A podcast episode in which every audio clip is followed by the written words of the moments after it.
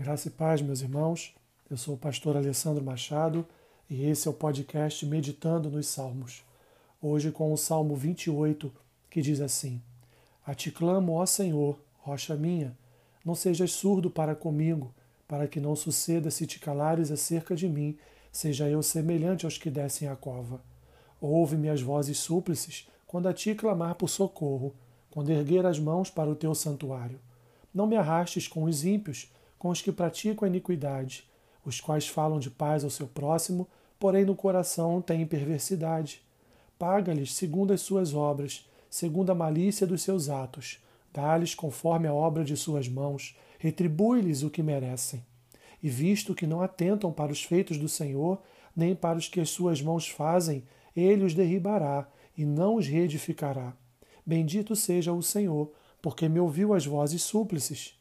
O Senhor é a minha força e o meu escudo. Nele o meu coração confia. Nele fui socorrido. Por isso, meu coração exulta e com o meu cântico o louvarei. O Senhor é a força do, meu, do seu povo, refúgio salvador do seu ungido.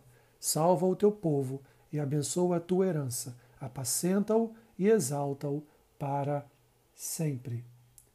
Salmo de Davi, uma petição de lamento, um grito de socorro diante das ameaças de seus inimigos. É também um salmo de confiança, onde o salmista louva ao Senhor por atender o seu clamor. Davi pede que Deus comunique a sua justiça à sua causa. As perseguições o oprimem e há um senso de urgência da resposta de Deus. O salmo inicia com Davi recorrendo ao socorro divino. Suas palavras são de urgência, até mesmo desesperadas, mas ele é um homem experimentado em Deus já fora alcançado pela graça divina em outras ocasiões, e por isso ele declara que o Senhor é a sua rocha. Ele reconhece em Deus sua proteção e aguarda sua resposta.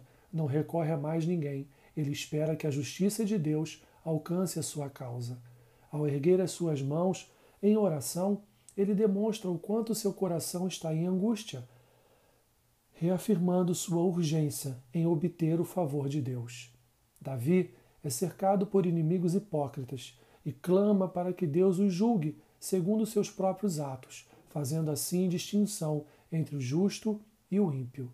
Seu desejo de vingança revela o quanto ele sofreu nas mãos de seus adversários. Suas imprecações, dos versículos 3 a 5, demonstram sua sede de justiça, mas ele se lança ao juízo de Deus, lembrando que diante dele todos são responsáveis por suas obras.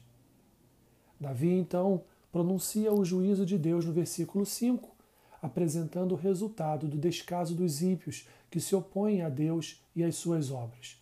O pedido aqui já o pedido aqui já com um tom de sentença é para que ao caírem nunca mais se levantem, caracterizando assim que suas ações impiedosas extrapolaram os limites de um possível arrependimento e consciência do mal. Do versículo 6 em diante, o salmista passa a render graças ao Senhor, nos ensinando que suas orações não foram em vão. As suas vozes súplices foram reconhecidas justas diante de Deus, e na sua tribulação ele encontrou o socorro divino. Deus protege o salmista dos ataques perversos. Seu coração volta-se em confiança no Deus, que é a sua força e escudo. Assim, a alegria da salvação o alcança de tal forma que lhe sobram motivos para louvar. O rei Davi, ora salmista, estende seu louvor a todo o povo, pois confia que Deus protege a nação como protege a vida do seu ungido. Desde a sua unção como rei, Davi foi guardado pela graça de Deus e nessa graça o povo igualmente. Por fim, o salmista mostra que suas orações não se tratavam só de um socorro pessoal, mas também de um socorro nacional, e novamente atribui a Deus o ofício de pastor no cuidado com o povo. Davi espelha a graça e o favor de Deus no governo da nação. Minha oração, meus irmãos, é para que o Espírito Santo lhe dê paciência e longanimidade em suas orações.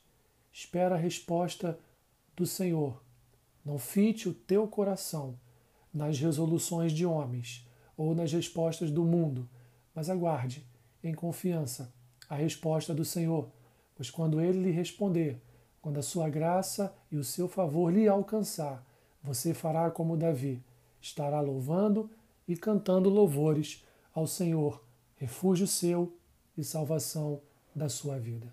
Que Deus te abençoe, rica e abundantemente. Amém.